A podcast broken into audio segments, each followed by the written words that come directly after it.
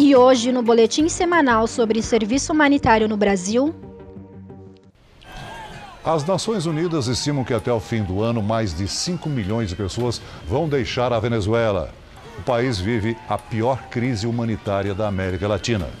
Com a situação da Covid-19, esta crise humanitária ganhou maiores preocupações.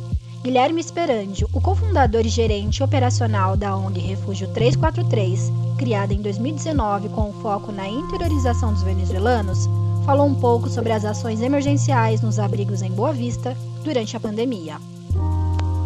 A gente tem cooperado com a Operação Acolhida é, focando nas ocupações emergenciais. Então a gente está com um programa para levar para eles cesta básicas, kits de higiene e limpeza. Então são 906 famílias que se encontram em 15 ocupações e são uma das partes mais vulneráveis de toda a crise, né? É quase 3 mil pessoas. E como funciona a campanha virtual para ajudar os venezuelanos durante o isolamento social?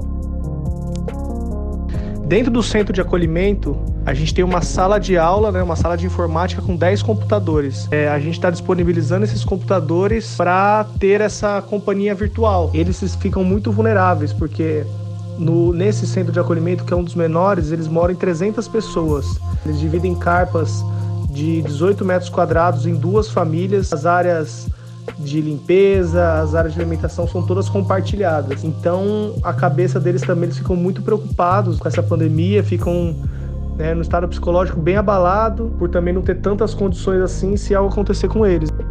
O Refúgio 343 já resgatou mais de 400 famílias. Para ser um acolhedor, é só entrar em contato nas redes sociais ou no site refúgio343.org.